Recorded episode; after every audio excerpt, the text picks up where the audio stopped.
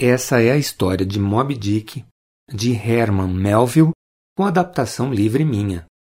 Capítulo 3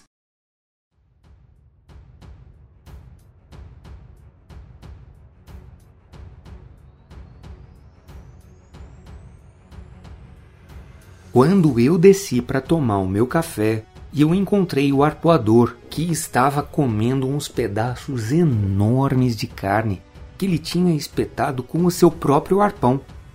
Quando ele me viu, ele abaixou os olhos. Então o dono da hospedaria me disse: Ele está envergonhado pela noite de ontem. Ele não queria ameaçar você. Então eu cheguei perto daquele canibal, que era só um arpoador, e toquei no ombro dele. Obrigado por me deixar dormir no seu quarto, falei para ele. Foi muita gentileza sua. Então ele sorriu, e eu pude ver que ele era um homem bom e não era um selvagem perigoso como eu tinha pensado no começo. Ele então me puxou uma cadeira e me convidou para tomar café da manhã com ele. Mas eu não estou acostumado a comer carne tão cedo e preferi comer um pedaço de pão com queijo e uma xícara de café com leite, com algumas gotinhas de rum como fazem os marinheiros. Depois, nós saímos juntos para dar uma volta pela cidade. O arpoador não conseguia falar muito bem a minha língua, mas a gente foi aprendendo a se comunicar até que bem. Quando nós voltamos para a estalagem, a gente já era praticamente amigos. E para provar a amizade, ele quis repartir comigo aquilo que ele tinha. Ele colocou em cima de uma mesa as moedas de prata que ele tinha e dividiu em duas partes iguais e me deu uma delas. Eu não quis aceitar, mas ele pegou as moedas e colocou dentro do meu bolso e depois me convidou para fumar o seu cachimbo e rezar junto com ele na frente de uma estátua de barro. De noite, antes da gente ir dormir, ele me contou a sua história. Ele tinha nascido numa ilha tão pequena que não aparece nem mesmo nos mapas. Ele era da segunda geração de uma família de reis. Todos os seus parentes eram guerreiros muito corajosos e eles tinham que defender a paz dentro da ilha em que eles moravam.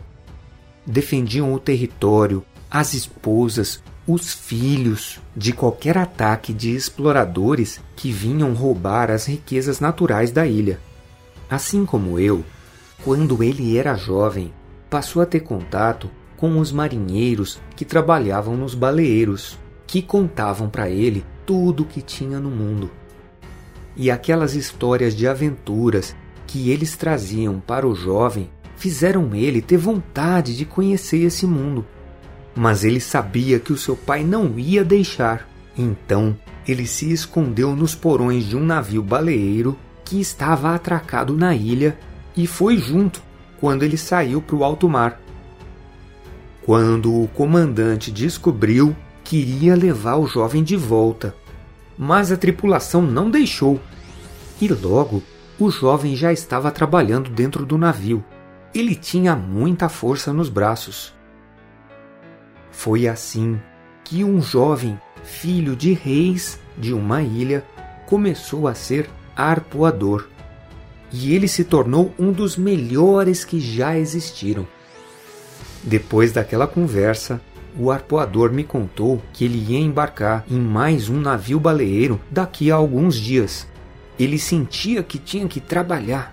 Trabalhando dentro do navio, ele se sentia digno de algum dia poder assumir o cetro de rei e deixar o seu pai muito orgulhoso. Ele também preferia o mar do que a cidade.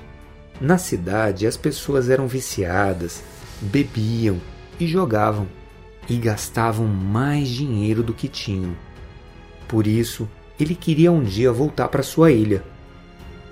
Então, eu contei também um pouquinho da minha história de marinheiro mercante e falei para ele: Eu também quero embarcar no baleeiro. E ele então sorriu de satisfação.